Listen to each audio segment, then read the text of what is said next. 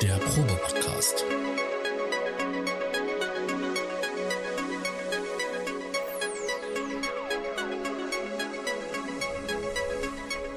Ein Podcast beim gemütlichen Talk im Proberaum.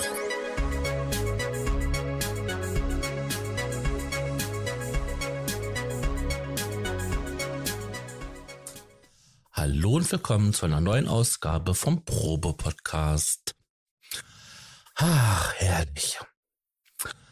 Wir haben heute uns überlegt, dass wir so eine kleine Nachlese machen und vielleicht ein paar Ergänzungen zu der Ausgabe vom letzten Mal.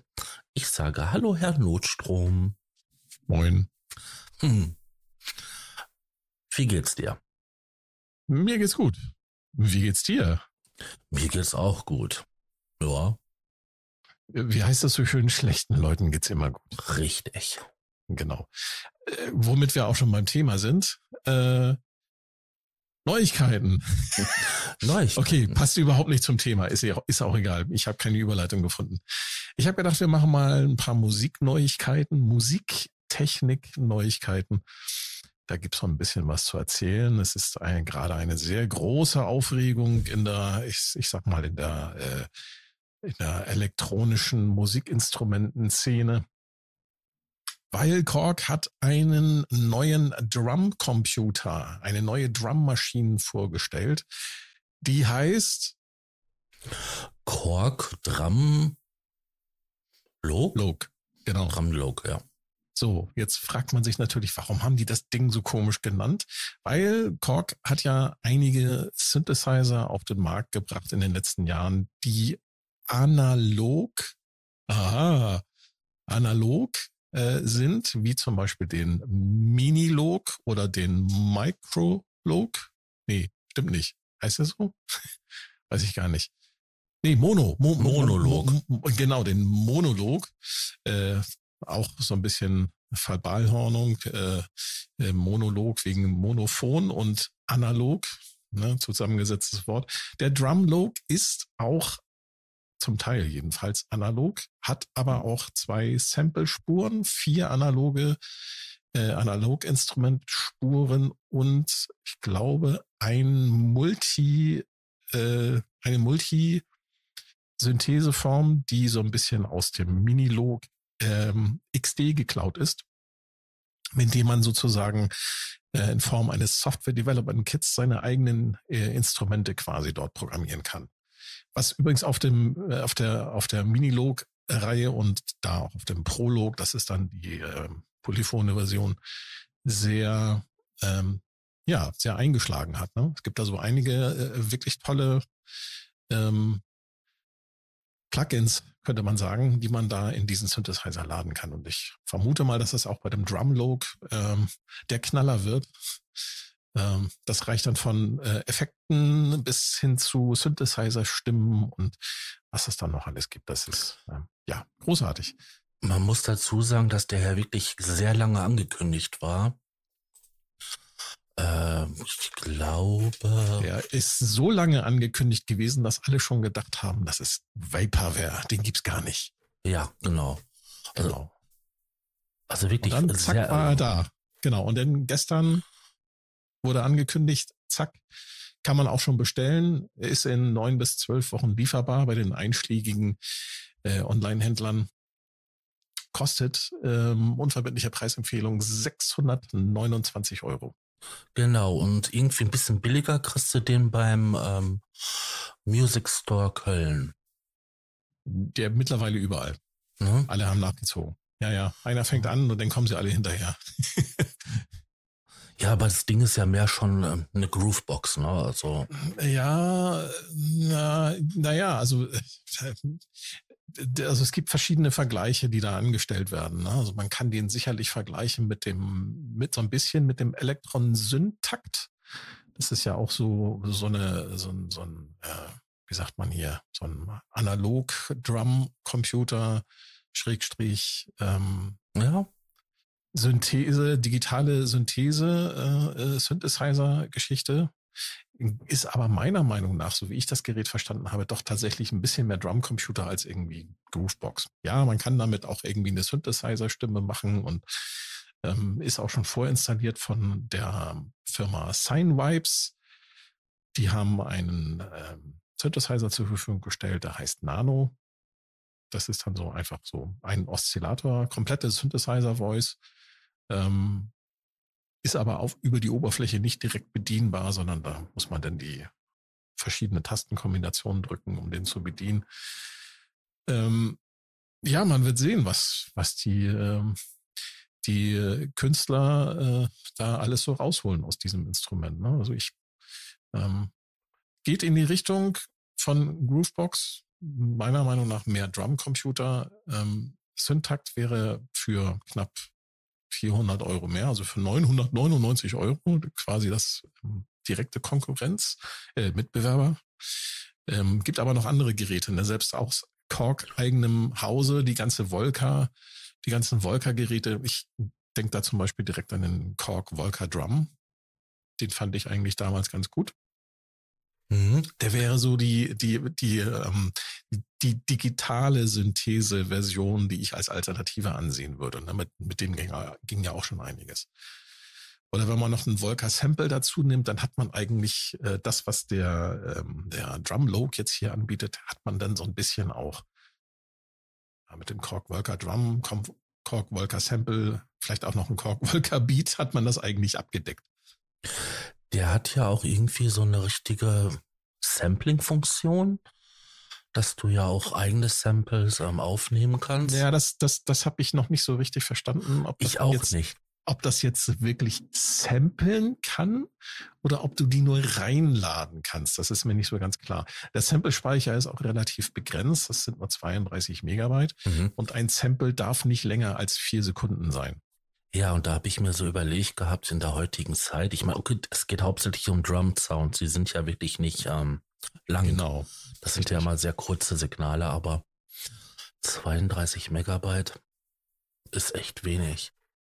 Und man, äh, die, es gibt zwar, das ist, das fand ich so das Fantastische bei diesem Release, dass wirklich auf einen Schlag irgendwie gefühlte 150 Synfluencer auf YouTube da ja. ihre Berichte released haben. Das war gigantisch, was Korg da aufgefahren hat. Das waren irgendwie 25 Berichte alle auf einen Schlag. Jeder irgendwie hat es ein bisschen anders gemacht. Das fand ich eigentlich ganz charmant. Von ganz schlecht bis ähm, wirklich mhm. toll ausgearbeitet mit allen Details. Ähm, und auch die unterschiedlichen ähm, Klangbeispiele, wie die, wie die unterschiedlichen YouTuber da an, an, an dieses Gerät rangegangen ja. das fand ich, fand ich auch sehr interessant. Interessant waren auch die Kommentare, ne? Also. Ja, sowas lese ich gar nicht mehr. Das äh, ist ja immer dasselbe bei jedem Instrument. Die Kommentare bei denen, ähm, die Leute, die es getestet haben, also. Der eine sagte, der Sound ist super, der andere sagte, ja, eher dünn und ja, die Snare, die Snare taugt nichts und bla genau. bla bla. Ja, das, ich finde, das muss man, äh, das, also ich ignoriere es immer und ich äh, mache mir dann mein eigenes Bild. Ne? Und ja, so der Grundsound, glaube ich, ist schon, was so gesagt wurde, ist, dass das so ein bisschen pappig ist. Ähm, fand ich jetzt auch, geht so ein bisschen in die Richtung, aber ich finde das auch gar nicht so verkehrt. Ne? Ist dann vielleicht auch ein bisschen, was heißt ein bisschen, ist dann halt in, äh, auch ähm, äh, auch für andere Genres als nur Techno geeignet. Ne? Das finde ich eigentlich immer ganz charmant dann. Mm, richtig. Und man sollte auch sagen, dass ähm, man oft in den Beispielen ähm, Sounds gehört hat ohne viele Effekte. Und ich glaube, wir sind alle so dermaßen irgendwie ähm, super aufgeblasene, krasse ähm, Digital- oder Analog-Drums gewöhnt. Ähm, dass man halt auf ein pures Signal schon eher regiert, oh, klingt ja ein bisschen dünn, ein bisschen pappig. Ja, an, anstatt einfach mal zu auch dann tatsächlich, wie du schon sagst, zu realisieren, dass das, was man so in einem, im Radio hört, äh, oder auch bei vielen Geräten mittlerweile aus den Lautsprechern kommt, dass das natürlich auch dann auch nochmal hinterher mit irgendwelchen Effekten zugeballert wird. Ne? Mhm. Und wenn es nur ein Kompressor ist, der da irgendwie mitläuft. Ja, da kommt ja jetzt so ein kleines bisschen so Tricksen aus dem Studioalltag. Es werden Drum-Sounds gelayert. Man schachtelt und schichtet mehrere Drums übereinander, um ja, das, das Gesamtprinzip genau. fetter zu machen. Und wenn ich dann nur einen ja, selbst eine richtig reine analoge Stimme habe, dann ist das nur eine Drum, die da getriggert wird. Ja, das, das, da ist Genau. Das ist zum Beispiel bei, bei diesem Drumlog ist das Besondere, die haben, da haben sich die Korg-Ingenieure, die haben sich da wirklich was äh, Cooles überlegt. Die haben nämlich bei der Kick kann man einen Transienten-Sample, der auswählbar ist. Ich weiß jetzt nicht, wie viele das sind, die man sich da aussuchen kann. Das werden schon etliche sein. Äh, und kann den quasi zu seiner analogen Kick dazu mischen. Genau, das um ist halt ziemlich genial äh, um da eine richtig coole Kicks auch für sich zu bauen. Ne? Mhm. Ich glaube, damit kann man viel Spaß haben. Magst ähm, du erklären, was ein Trans, Trans ähm, kann man übersetzen mit Obertöne. Mhm. Aber ich glaube, das reicht nicht als Erklärung, oder? Oder hast du da eine bessere Erklärung? Ähm, das ist ein bisschen mehr als das. Das hat ja auch was damit zu tun, wie so ein Signal einschwingt und ausschwingt, so. Also die Transzendenten. Das ist, das ist so, das ist so ein einfaches Wort, aber das ist ein bisschen mehr. Äh. Also die, die Wikipedia-Erklärung, die, äh, die würde mir jetzt auch nicht helfen, aber im Zusammenhang mit einer Drummaschine wäre ein Transient mhm. ähm, Mhm. Oh, diese Wikipedia-Erklärung ist geil. Eine Transiente ist ein Einschwingvorgang oder ein Abschnitt in einem Signal, der von einem solchen instationären Vorgang, instationärer Vorgang kündet. Siehe auch Sprung- und Impulsantwort. Ich habe ich hab diesen Artikel auch mal vor langer Zeit gelesen und da ist mir das noch so ein bisschen im Kopf geblieben. Also, also wenn ich eine Kickdrum habe, dann habe ich ganz am Anfang einen kurzen Impuls, wo die Kick sozusagen ansteigt. Ja, bevor es dann so richtig so genau ne, so ausklingt, könnte man sagen. Und diesen kurzen Anstieg, diese, wie das hier in der Erklärung steht, diese Einschwingphase, die kann mit einem Sample belegt werden, dass da zusätzliche Obertöne entstehen. Und da gibt es sehr unterschiedliche Modelle. Das kann man bei dem äh, YouTuber Oscillator Sync äh, sehr gut hören. Da hat das da vorgeführt.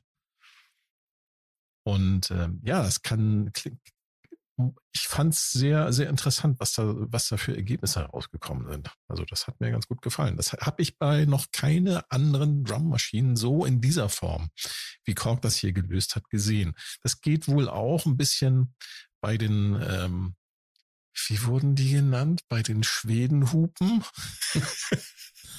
also bei den ah. Geräten von der Firma Electron aus Schweden. Ja, war das, du meinst die Nachfolger von der Maschinendrum und so? Äh, ja, genau. Bei, bei, der, bei dem Syntakt zum Beispiel ja. geht das. Ja, und ich glaube, bei den, äh, bei den kleinen Geräten von Electron, dem Model Cycles, kann man das, glaube ich, auch machen. Ob es bei dem Model Samples geht, das weiß ich nicht. Das ist ja auch ein Drummy mit äh, Sample-basierter Drummy. Da bin ich mir nicht so sicher, ob man da irgendwas macht. Auf jeden ähm, Fall sehr interessantes Gerät. Ja, auf jeden Fall. Ich finde es sehr spannend. Schauen wir mal. Und ein guter Preis.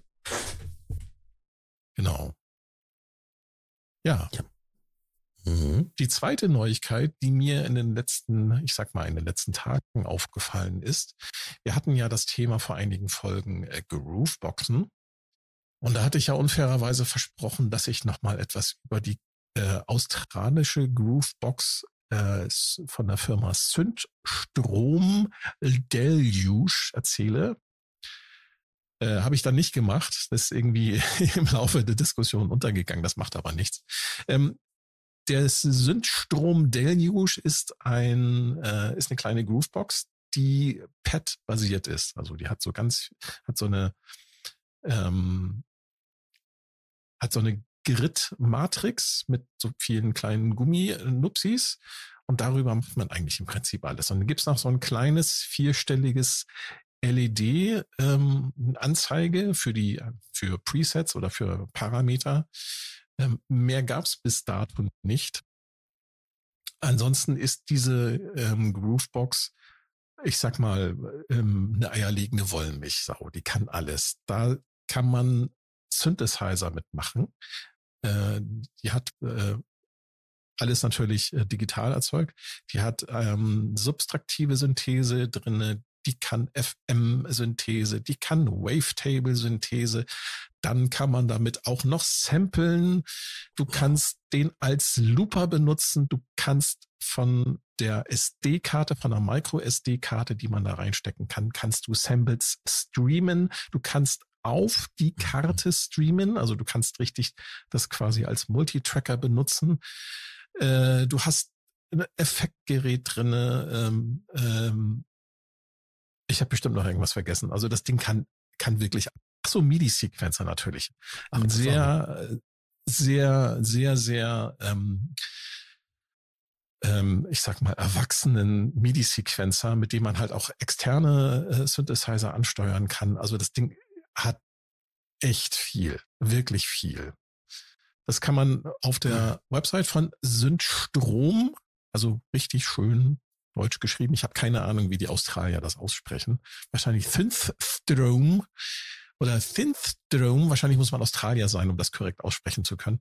Also synthstrom.com kann sich jeder mal anschauen. So, die Neuigkeit ist, dass erstens zuerst die schlechten Nachrichten, das Gerät ist teurer geworden kostet nicht mehr 899 Dollar australische, sondern, nee, US-Dollar, Entschuldigung, sondern kostet jetzt 1249 US-Dollar. Oh. Aber der größte Kritikpunkt, den, der an diesem Instrument geübt wurde, war die Sample-Verwaltung. Es gab kein Display. Du musstest alles über diese diese, diese äh, LED-Anzeige über diese vier Stellenanzeige machen, die sehr rudimentär ist. Da kannst du halt noch vier Zeichen darstellen. Das war nix. Das Update, was jetzt auf den Markt gekommen ist, ähm, es gibt jetzt ein OLED-Display, also ein hochauflösendes OLED-Display, was anstelle dieser dieser vier Stellen äh, LED-Anzeige äh, eingesetzt wurde. Okay, das Ding ist immer noch nicht besonders groß, aber immerhin ist das Ding jetzt hochauflösend und es werden viel, viel mehr Informationen dargestellt und man kann jetzt seine Samples auch richtig benennen. Mhm. Das ist mhm. eine große Neuigkeit, eine große Neuerung. Das haben sich viele Leute gewünscht.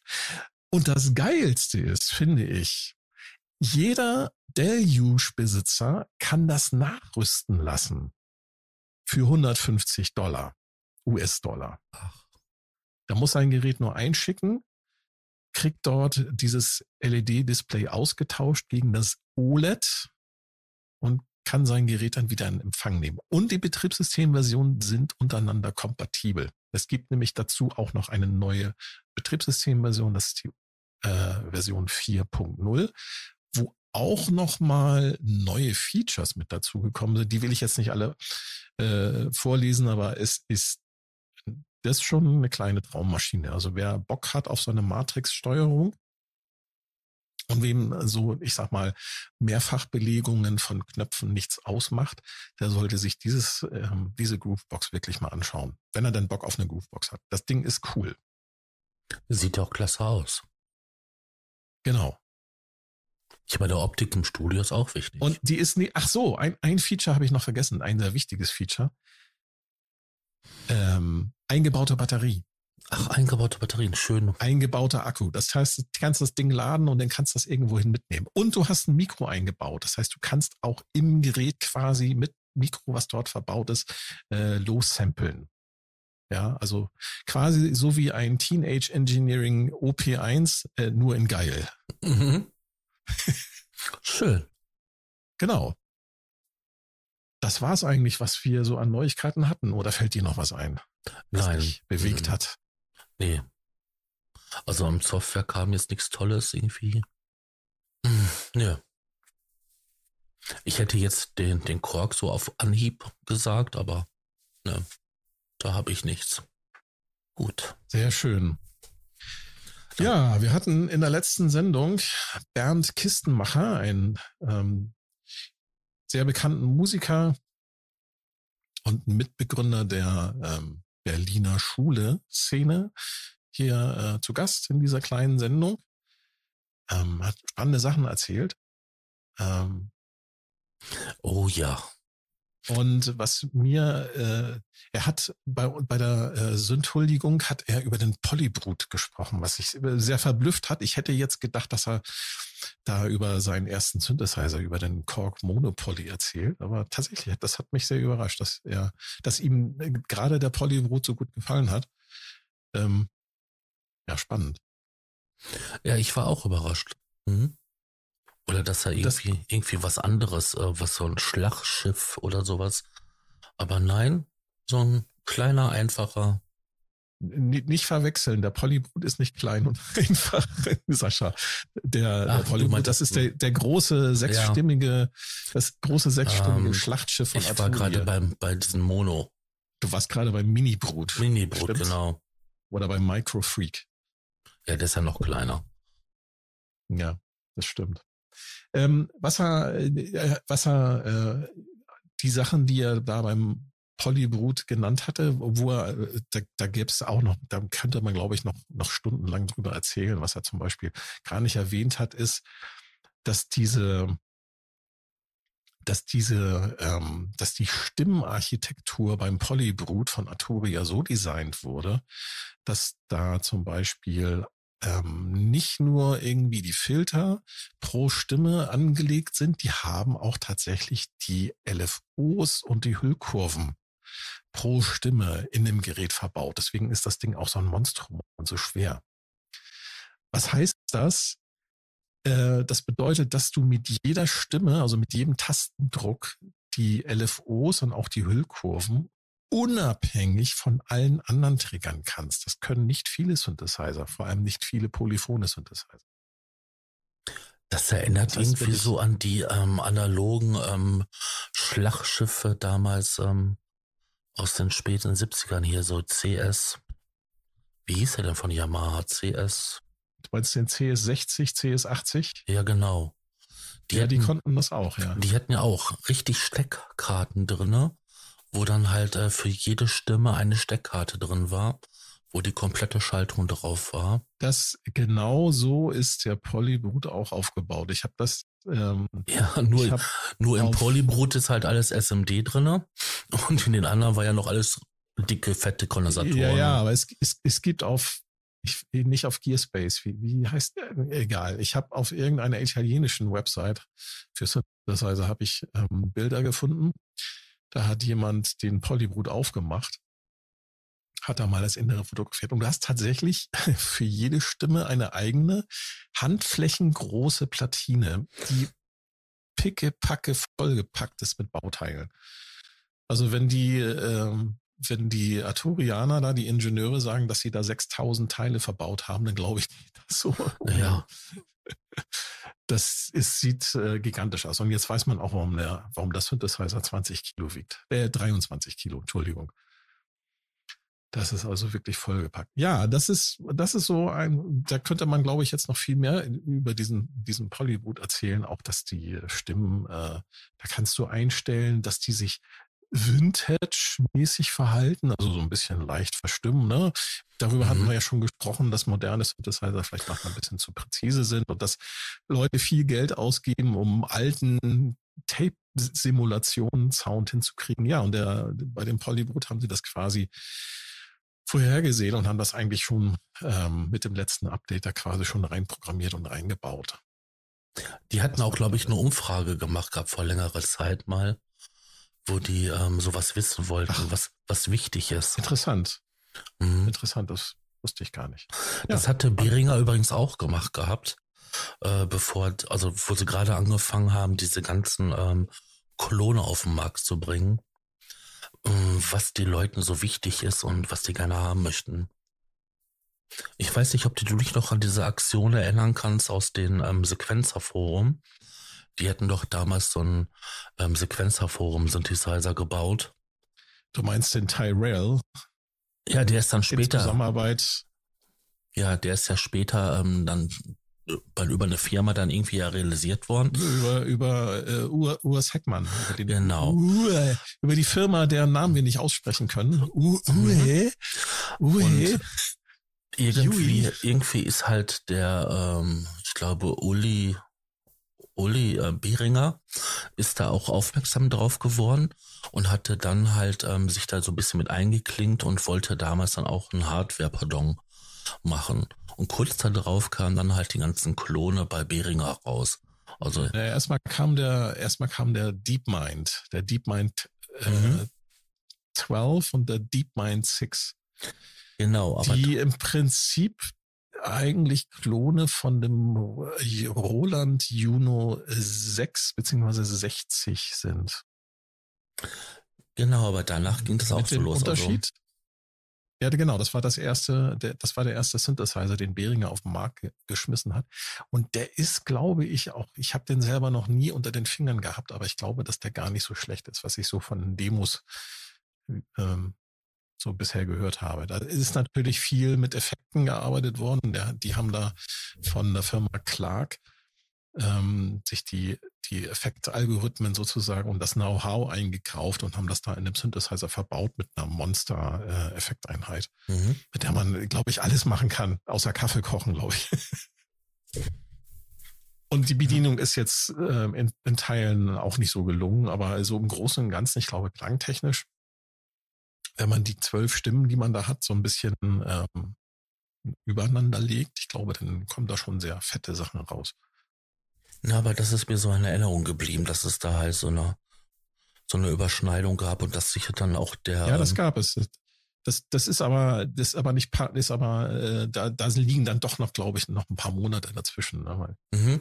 Aber ich kann mich noch dran erinnern, dass das dann halt in den ähm, Forum damals diskutiert wurde, ähm, dass da Beringer große Interesse daran hatte, auch an die ja. Ergebnisse der Umfrage, die dort stattgefunden hatte, ähm, was ein wichtig wäre für so einen analogen Synthesizer. Ja, genau. Ja, mhm. ja das ist, äh, Beringer ist auch nochmal eine eigene Sendung wert. Da kann glaube ich, auch nochmal viel und auch viel kontrovers drüber diskutieren. Hast du einen Behringer Synthesizer oder einen Arturia Synthesizer? Nein, ich habe keinen, nein. Ähm, Noch nicht mal einen kleinen Microfreak. Nein. Äh, mein Tisch Warum ist, nicht? Mein Tisch ist voll. Mit, mit, äh, warte, Korg Micro X. Ähm. ich habe hier zwei Controller, ein, den äh, Micro X, ja, Tastatur, Maus und dann ist der Tisch voll. Also ich muss dazu sagen, ich finde ja, dass Software einen unglaublichen Vorteil hat gegenüber Hardware. Weißt du welcher? Es ist platzschonend. Äh, und federleicht. Ja. Kann man ganz schnell mit auf den Gig nehmen und aufbauen auch. Ne? Kein, er hat nicht so viel Aufbaustress. Ist genial. Ja, aber weißt du, wie toll das ist, wenn dir da die Kiste abschmiert und ähm, mitten im Live das ja, auch. Äh, Entschuldigung, also das hat alles seinen Preis. Ne? Also die, die, die, die Gewichtslosigkeit und, und die, die platzsparende Geschichte, das, das erkaufst du dir halt mit Stabilität. Ne? Und du hast womöglich auch Probleme in 20 Jahren, das, das dann nochmal zu benutzen, aber so ist das halt. Vielleicht kann man ja hoffen, dass die virtuellen Maschinen bis dahin besser sind. Dass man meinst, das dass man, dass, dass man sich dann einfach bei, kurz vor seinem Gig lockt man sich in der Cloud ein. Genau. Und startet dort die virtuelle Instanz äh, des äh, Moog Behringer Arturia Korg Roland Klons. Mhm. Ja, großartig. Dann wird das ich hoffe nicht, dass ich hoffe nicht, dass das irgendwann so weit. Obwohl, obwohl, halte dich fest, es gibt eine Website, ähm, die heißt äh, Roland50.com. Ja. Äh, Quatsch, dot Studio. Nicht .com, dot Studio. Wenn man die aufmacht, dann gelangt man auf ähm, eine Website von der Firma Roland. Glaub, ich weiß nicht, ist die von der Firma Roland? Ich weiß es nicht, nein. Also hier steht, wenn man drauf geht, in, in äh, zu Ehren des 50-jährigen Jubiläums, ähm, dass Roland eine Kollaboration eingegangen ist mit dem Sounddesigner Yuri Suzuki. Und sie haben diese Website erschaffen. Und man kann auf dieser Website, und jetzt kommen wir zu der Cloud-Variante, die ganzen alten Roland-Kisten 808, 303, 909 kann man in der Website spielen, Mhm. sequenzieren. Da Mhm. gibt's äh, eigentlich, und mittlerweile haben sie das auch nochmal erweitert. Es gibt jetzt auch eine SH101, es gibt einen SP404, es gibt eine TR606, 707. Ja, und dann kann man mit dieser Website kostenlos äh, Musik machen. Finde ich Ja. total geil. Du kannst die Instrumente nutzen, so wie sie halt damals waren. Richtig. Ich glaube, synchronisieren zum, zu einer laufenden DAW kann man das wahrscheinlich nicht machen. Ähm, kann man aber die BPN, äh, kann man, glaube ich, irgendwie einstellen. Aber es ist halt geil, ne? Alles virtuell. Fantastisch. Und Ich es würde auch ein- ziemlich gut, muss ich sagen. Ich würde einen HTML5-Code nicht unbedingt trauen, dass der ähm, tight ist in der Clock. da sind wohl Ja, solange die, Varianten. solange die virtuellen Instrumente dort äh, irgendwie miteinander gut harmonieren. Ja, hängt natürlich auch ein bisschen von dem Browser ab, den man da benutzt, ne? Richtig. Und ach, viele andere Sachen auch noch. Also. Ah, Ja, aber ich glaube, so zum Upsamplen ist das, glaube ich, ganz cool. Ja, genau. Also Aber wer, wer, wer mal so eine 303-Line braucht und keinen Bock hat, sich ein Plugin runterzuladen, der geht einfach hier auf Roland50.studio und hat dann da, äh, kann sich da eine, wie sagt man so schön, seine 303-Stems äh, erzeugen und absamplen. Mhm. Apropos Clock, darüber könnten wir auch mal eine Sendung machen. Über, über ähm, Synchronisation von Mhm. und zur MIDI-Clock. Uh, das ist ein äh, großes Thema. Ja. Das ist ein Thema, das, so, das ist so um Haare raufen. Ja, das stimmt. Ja. Wir wollten noch irgendwie noch ein paar Sachen nachholen. Ähm, was war das denn? Das hatten wir doch gerade besprochen noch. Ah.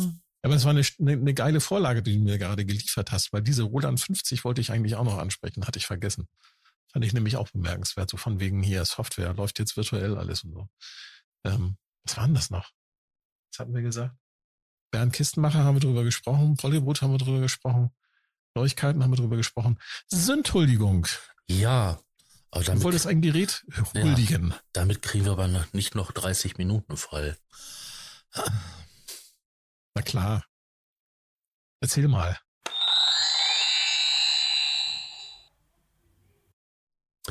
Ich habe mir heute ein Stückchen Software ausgesucht. Und das ist von Traktion, Tractition. Wie spricht sich die Firma aus?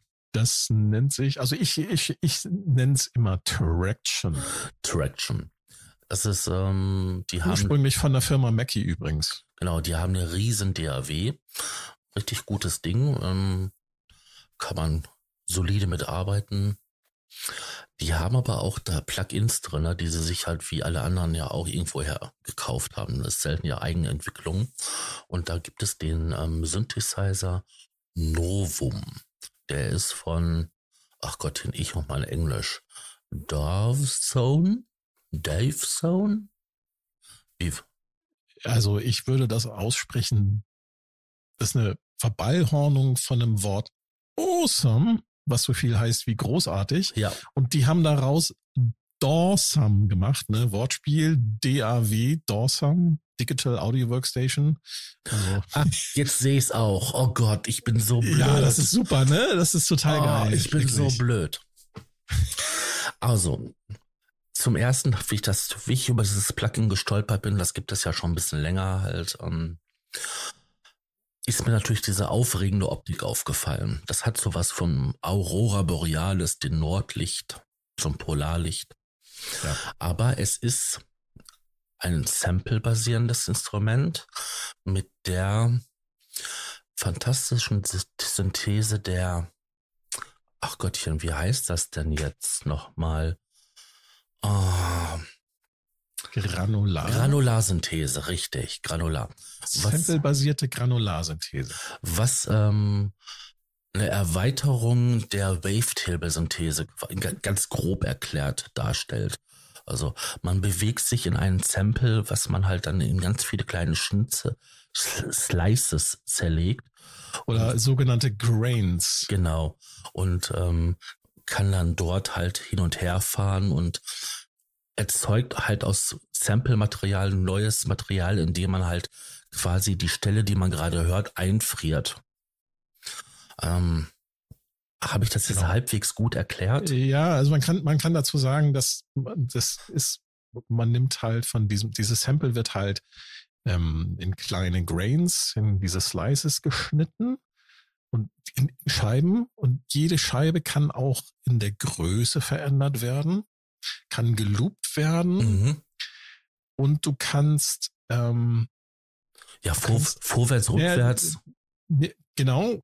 Und du kannst diese ähm, bei, es kommt immer halt drauf an, es gibt ähm, äh, Granularsynthese-Engines in anderen Software-Synthesizern, die können das zum Beispiel nicht.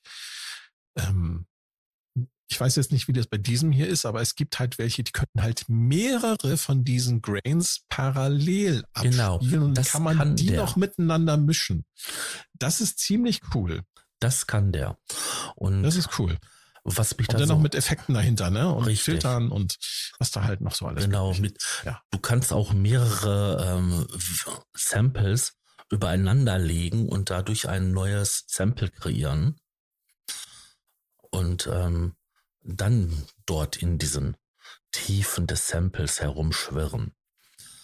Ähm, das ist, die Presets, die mitgeliefert werden, sind extreme Drohnen, extreme Soundscapes, Landschaften, die da entstehen. Ähm, das ist schon wirklich beeindruckend. Ähm, das war so gewesen, dass ich mir das Ding dann auch, ähm, ja, ich habe es mir gekauft das ist selten, dass ich dann halt so schnell sage, ja, das passt zu meinem Sound, das will ich haben. Wie klingt's denn? Also jetzt, wie, wie muss man sich das vorstellen, wie das so klingt? Klingt, klingt das eher so ähm, ähm, Star Wars mäßig? Oder klingt das, klingt das eher so ähm, bombastisch, äh, ähm, oder lass uns mich anders formulieren. Klingt es eher nach Space Opera oder klingt es eher ähm, nach, nach elektronischem Gequietsche? Space Opera. Es gibt ein paar Presets, da macht das einfach nur Spaß. Du nimmst eine Taste auf deine Klaviatur und hältst die zehn Minuten runter und lauscht, wie sich der Ton die ganze Zeit lang entwickelt, mhm. verändert. Und da, da passiert irgendwie nichts Langweiliges, weil sich das ständig irgendwie jedes Mal anders anhört, auch wenn der immer wieder vor und zurück geht, weil da so viel in diesem Plugin passiert, was gar nicht mal so riesig aussieht. Ein Nachteil habe ich gefunden, dass es ein großes, ähm, ja, ein großes, ein großer Wermutstropfen ist. Die Bibliotheksverwaltung ist irgendwie unter aller Sau. Ähm, es gibt andere Plugins von der gleichen Firma. Ähm, wie hieß das Ding nochmal? Darüber hatten wir auch gerade noch gesprochen gehabt, bevor wir die Sendung gestartet haben. Sign Vibes oder Traction? Ja, nein, aus, von den gleichen Hersteller hier, von diesen Dorsum. Dorsum. Dorsum. Ja. Ach Gottchen. Bio, Biotank, nein. Äh, ach so, das Plugin Biotech? Biotech? Nee, nicht das, das andere. Auf jeden Fall, das hat die, hat die wesentlich bessere äh, Preset-Verwaltung. Mhm. Ah, ja, und was man noch erwähnen sollte, ist, dass du kannst übrigens nicht nur Samples layern, ähm, du kannst auch ein einziges Sample in Layer aufteilen. Mhm, genau, das geht auch. Und kannst die dann miteinander mischen und da durchfahren und ja, das ist, ähm, ja, das ist schon ganz cool. Ja. Diesen Timber, also, Timber habe ich noch nicht so ganz verstanden. Ich, aber du hast natürlich jetzt halt Zugriff auf auf eine Mod-Matrix, du hast ähm, Höhenkurven, also Höhlkurven, ähm, Synthese, Einstellung noch zusätzlich und eine richtig aufgebohrte FX-Abteilung. Also was das angeht, wirklich klasse. Also wenn ich das richtig verstanden habe mit dem Timbre Mode, das sind Timbre Flower Allows Spectral Modifications of Timbres. auf äh, gut Deutsch. Ähm, also man kann da anscheinend auch die Frequenzspektren verändern. Das ist dann, wirkt dann quasi, glaube ich, so ein bisschen wie so eine Festfilterbank. Also so geht so in die Richtung, schätze ich mal. Das ja. ist, glaube ich, das, was sie, was sie damit meinen. Du kannst ja auch ziemlich genial ist. Also du klingt, kannst klingt die, auf jeden äh, Fall sehr interessant.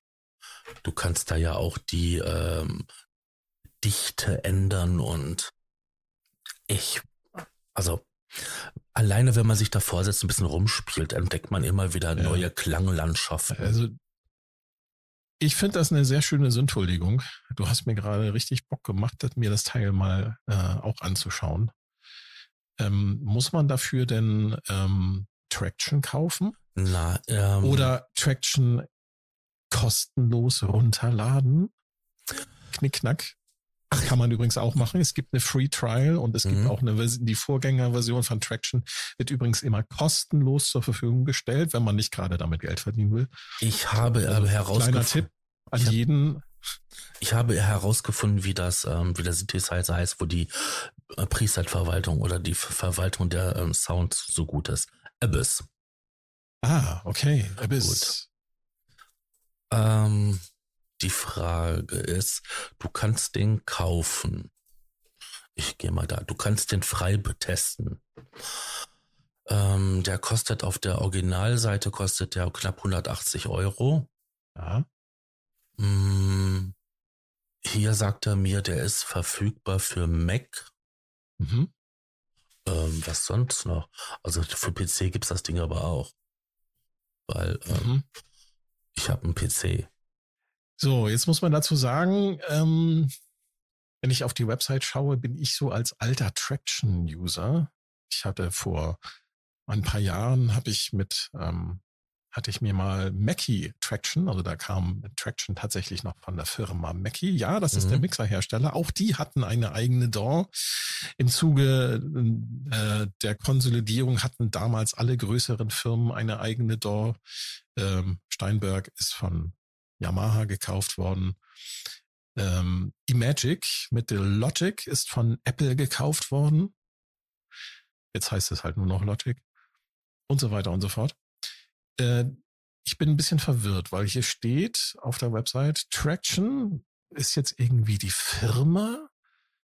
Also Mackie hat das dann irgendwann verkauft und dann gab es eine ganze Weile Traction als unter äh, als Sequencer und jetzt steht hier Waveform das scheint jetzt der Name der DAW zu sein. Und die Firma heißt jetzt Traction. Oder wie habe ich das jetzt verstanden? Ich habe es auch nicht verstanden. Die also, müssen da irgendwas gemacht haben, auf jeden Fall. Du hast also irgendwas haben sie geändert. Waveform Pro, OEM und Free. Genau, also es gibt eine freie Version, also heißt der Sequencer, die DAW, die Digital Audio Workstation, die früher mal Traction hieß, heißt jetzt Waveform und die Firma heißt jetzt Traction. Richtig? So sieht es für mich aus. Ja. Okay. Aber ich muss ehrlich gestehen, das ist so an mir vorbeigegangen. Ähm, da kann ich was zu sagen. Die, ähm, nennen wir sie jetzt mal beim offiziellen Namen, also Waveform, die ehemals Traction, DAW hat ähm, genau einen einzigen Bildschirm. Mehr nicht. Ja, so wie Studio bei, One. Bei, äh, Okay, das wusste ich jetzt wiederum nicht. Ich habe noch nie Studio One benutzt. Vielleicht, da können wir gleich nochmal drüber reden. Ähm, mal so ein bisschen, vielleicht machen wir so ein bisschen Dorfvergleich. Was hättest du davon? Das können wir also, auch machen. Track, Traction, äh, Quatsch, Waveform als ähm, Digital Audio Workstation hat nur einen einzigen Bildschirm und du hast im Prinzip alle Funktionen auf diesem einen Bildschirm. Das fand ich damals vor 20 Jahren, als ich mit ähm, DAW wieder angefangen hatte, fand ich das eigentlich ganz angenehm. Und die haben, glaube ich, dieses Grundprinzip beibehalten. Das finde ich eigentlich ganz cool. Und du kannst auf dieser einen Bildschirmseite wirklich auch alles sehen. Ja, okay, es gibt dann mittlerweile auch so ein bisschen Menüs, die du so einklappen kannst. Ähm, kannst den Bildschirm auch so ein bisschen zurecht strukturieren. Aber im Grunde hast du alles in, der, in deiner, äh, auf einem einzigen Bildschirm in der Übersicht. Finde ich eigentlich sehr charmant. Und was ich auch sehr charmant finde, ist, dass du halt eine kostenlose Version hast, die vollwertig ist, also nicht irgendwie beschnitten wie bei Ableton oder bei, ähm, wie heißen sie denn? Die Mitbewerber. Kannst du mir ein paar nennen? Studio One, Studio One, Logic. Ähm, ja, dann ähm, für die ganz kleinen Geldbeutel hier von äh, Magix, genau, Music Maker. Genau, Music Maker. Ähm, da gibt's auch kleine Versionen, die sind aber alle, ach hier, einen haben wir vergessen aus Berlin, äh, äh den ist, ich habe den Namen vergessen. Ja, es gibt, es gibt noch, es gibt noch ein paar Stück. Bitwig. Bitwig, genau. Genau, Bitwig gibt's auch noch. Und die haben alle auch kostenlose Version oder äh, kleine Version. Die sind aber alle total beschnitten. Und hier bei dem Waveform von Traction ähm, kriegst du eine vollständige Version ohne Begrenzung und kannst sie kostenlos nutzen. Das finde ich ziemlich geil. Okay, du hast dann einige Plugins, äh, die musst du halt, wenn du die haben willst, dazu kaufen. Aber du hast halt die Möglichkeit, ähm, mit wenig Geld, ne, du musst natürlich einen Rechner haben, äh, wenn du da also Probleme gerade hast oder wie auch immer oder auch vielleicht nicht nichts ausgeben willst, einfach mal reinschnuppern willst, kannst du das wirklich nutzen vollständig. Und das finde ich ziemlich geil. Wobei ich vorhin bei den Preisen geschaut habe, also die nackte Version in der Pro kostet irgendwie so knapp 300 Euro. Wenn du den gesamten Content, alles was es dafür von den Hause aus gibt, dazu haben möchtest, heißt ein Tausender. Hm? Ja, bist du ja normal. Das ist ja, wenn ich hier mir, wenn man sich hier ähm, die Konkurrenzprodukte anschaut, da bist du auch ja immer so, ne? In dem preislichen Rahmen, sag genau. ich. Also das sind die normalen Preise. Wobei dann halt ähm, nur die nackte DAW mit äh, 300 Euro, das ist schon ähm, in der Pro-Version ja, schon relativ günstig. Ja, ich finde auch. So, und wenn du, wenn du diese ganzen Plugins nicht brauchst, dann nimmst du halt die kostenlose Version und holst dir dann ganz gezielt die Plugins, die du halt haben willst. Ne? Wenn du jetzt zum Beispiel zusätzlich dann halt noch diesen Abyss oder den, ähm, äh, den jetzt vorgestellten Novum haben möchtest, dann holst du dir die Dinger. Was kostet so ein einzelner Synthesizer? Was hast du? Also bezahlt? der Novum, der Novum hat ähm, knapp 180 gekostet. So 179 irgendwie. Mhm. Ja, das ist auch ein normaler Preis für so einen Software-Synthesizer. Äh, der läuft aber auch in jeder anderen DAW, richtig? Genau. Ähm, das, das Ding installierst du dann halt, ähm, das ist ein VST-Synthesizer und ähm, den kannst du dann halt da laden. Den gibt es ja auch für äh, Mac. Gibt es den auch als Standalone-Version? Ich glaube ja, aber ich habe ihn nicht mit installiert. Weil ich nutze eh nur in der DAW. Genau. Ähm, ich, eine Sache habe ich noch vergessen, was auch großartig ist bei Waveform. Ähm, wenn ich das richtig gesehen habe, das muss ich mal eben kurz ähm, überprüfen. Ja, es gibt auch eine Version für Linux. Ja, aber da kriegst du nicht, all, nicht alle Plugins ähm, dazu. Ja, das stimmt leider. Aber es gibt immerhin jetzt eine, noch eine DAW mehr, außer Reaper, die unter Ubuntu Linux läuft. Ja, oder auch andere Linux. Und, oder Bitwig läuft auch unter Linux. Ja, oder und? anderen Linuxen, genau. Mhm. Ähm. Wenn wir uns so in der DAW-Landschaft äh, umschauen, du hast erwähnt ähm, Studio One. Hast du das im Einsatz? Weil ich kenne das gar nicht. Ich habe das nee, mich damit auch noch nie beschäftigt. Ich habe das ähm, von einem Kollegen mal leihweise bekommen, weil er ist, er ist dann halt von Cubase umgestiegen auf Studio One ähm, es hat wirklich interessante Ansätze, weil, wenn ich das richtig in Erinnerung habe, ist der Hauptentwickler ehemaliger Mitarbeiter von, ähm, von Steinberg, also ein Cubase-Entwickler, mhm. der damals das Team verlassen hat, weil irgendwie das auch Umstimmigkeiten gab. Mhm. Und ähm, der hat dann seine Ideen und so weiter dann da umgesetzt. Ähm, es ist wirklich viel durchdacht und vieles geht einen anderen Weg wie bei Cubase. Da ist auch wesentlich mehr möglich, was so quasi so Verknüpfungen angeht, ähm, Signalsplitting und ähm, wie, wie, wie erkläre ich das denn jetzt? Ähm, das Routing bei Cubase kann schon manchmal ein bisschen anstrengend sein. Mhm. Das ist dort total einfach gelöst. Äh, was meinst du mit Routing? Ja, wenn ich jetzt, ähm, ich habe jetzt ähm, einen Kompressor, der auch einen Sidechain-Eingang hat. Mhm. Da muss ich ja einmal unterscheiden, ob ich jetzt ein VST2 oder ein VST3 Plugin habe. Mhm. Beim VST2 ist das Krampf, den Side-Change mit zu benutzen, weil ich dann ja im Mixer extra einen Bus anlegen muss und das Signal dann von dort nach, nach dorthin, also von den Ausgang in den Eingang von den ähm, Kompressor reinschicke, in den mhm. Sidechain-Eingang. Ähm, das hast du ja bei, bei VST3 eleganter, weil dann hast du ja nur den Eingang und du kannst den, den Eingang bei einem anderen als Ausgang einfach aus, auswählen und dann zack geht das automatisch rein. Mhm. Ähm, ist immer ein bisschen fummelig, funktioniert mal, funktioniert mal nicht so gut, je nachdem, wie die Programmierer gearbeitet haben. Du hast das bei Studio One, ist das quasi so, du hast virtuelle Kabel und dann steckst du die um und dann läuft das. Ach, also wie bei hier, wie heißt denn, wie bei Reason von Propellerheads. Ja, so ähnlich, ne? Ah, okay. Und ähm, ich war echt fasziniert davon, dass man die Sachen, die schon seit Ewigkeiten immer bei Cubase angemeckert und ange, angekreidet wurden, ähm, man da quasi konsequent beachtet hat. Also mhm. wenn man im Forum bei äh, Cubase ähm, unterwegs ist, ähm, sieht man immer wieder, dass immer wieder die gleichen Fragen gestellt werden. Ja. Könnt ihr mal das machen, könnt ihr das machen, könnt ihr ja, mal das genau. machen? Ja. Und irgendwie passiert das nie. So, jetzt sehe ich gerade. Und das, was noch das Besondere ist, es findet quasi alles nur auf ein ähm, Bildschirm statt. Es gibt nicht halt so, eine, dass man das Fenster und hier und da ein Fenster oder man braucht mindestens äh, drei Monitore. Also wie bei Traction, wie bei Traction Waveform, alles, alles auf einem Fenster. Ja, das mhm. ist schon mal ganz gut.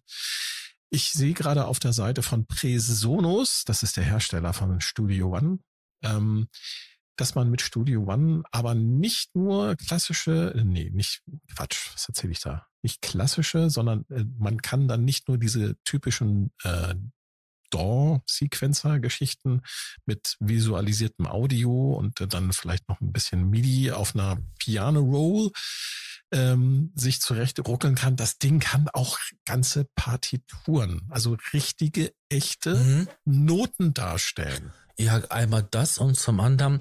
Das kann auch nicht jede DAW, muss man auch mal dazu sagen. Du kannst ohne Probleme auch ähm, diese, ähm, wie heißt das denn? Ähm, wenn ich jetzt halt eine andere Skala habe, Skala. Du kannst ohne Probleme so, so die Skala wechseln und du hast dann Assistenten, die dich dabei unterstützen, dass du da halt die mhm. richtigen Noten triffst. Ähm, das hast du bei anderen ja auch nicht so. Ja, das stimmt.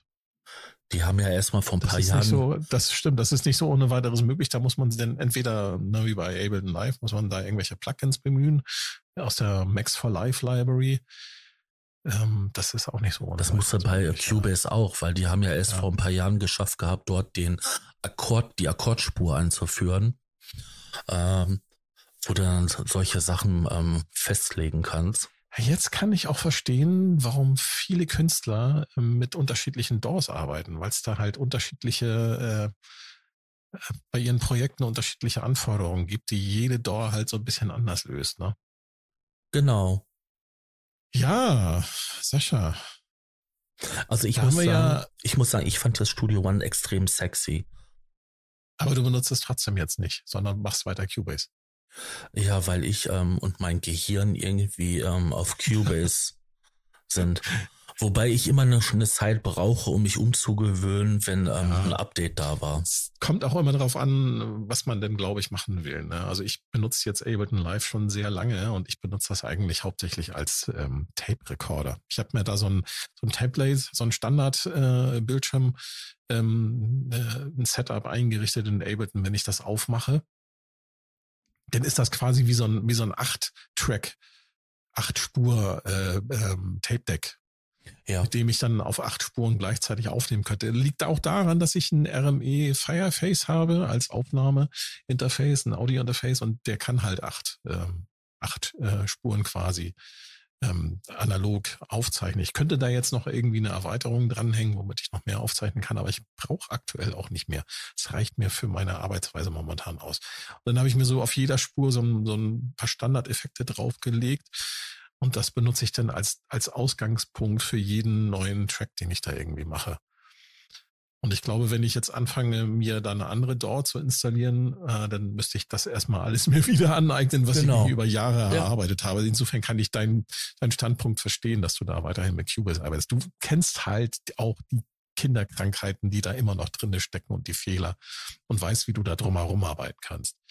Ich glaube, wenn, wenn wir beide irgendwie keine talentierten äh, Hobbymusiker wären mit extrem hohen Klickzahlen, ja. dann würden, würden wir beide, glaube ich, auch ähm, mit mehr als einer Dauer arbeiten. Also wenn wir das als Hauptberuf machen würden, ich glaube, dann würde ich tatsächlich auch Studio One, Pro Tools, Ableton Live, Cubase und was es noch so gibt. Ich glaube, das würde ich, glaube ich, alles nutzen wollen, um die Auftraggeber und die Projekte, die ich da habe, irgendwie umzusetzen.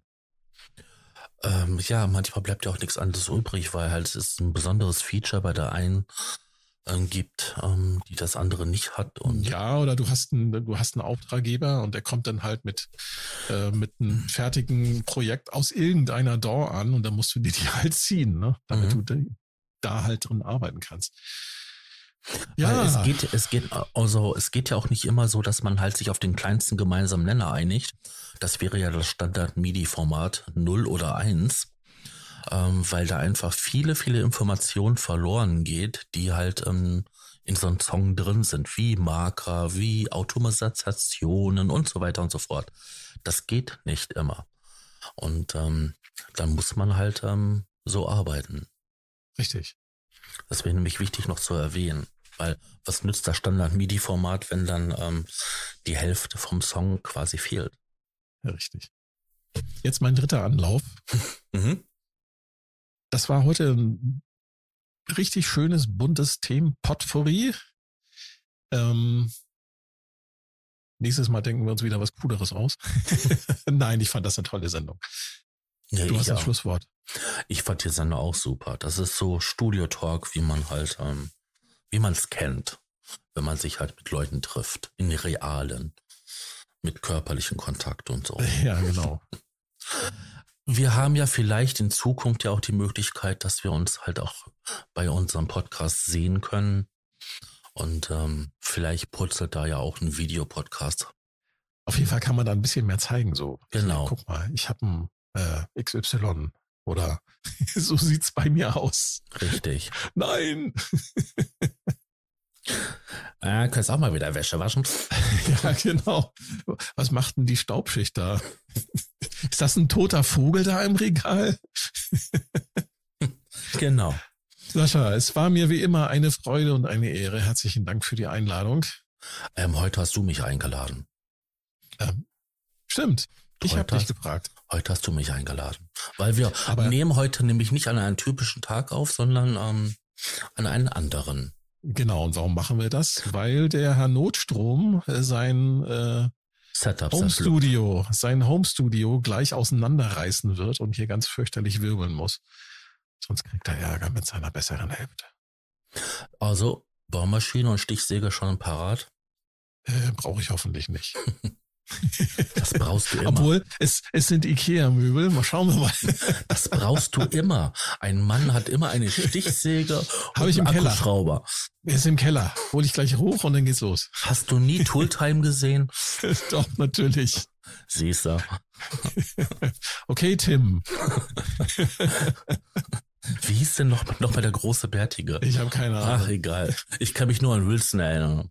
Ja, das ist doch, glaube ich. Ach so, Wilson, genau. Der, der Nachbar. Der, den man immer nur mit den Augen sieht. Genau. Also, Aber das ist ja heutzutage der Normalzustand. So kennt man ja mittlerweile nur noch alle Menschen.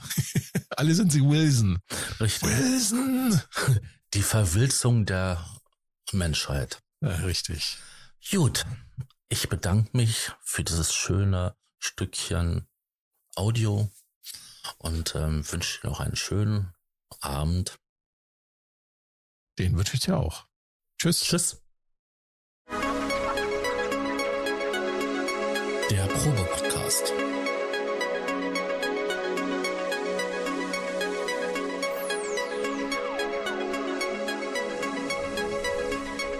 Ein Podcast beim gemütlichen Talk im Proberaum.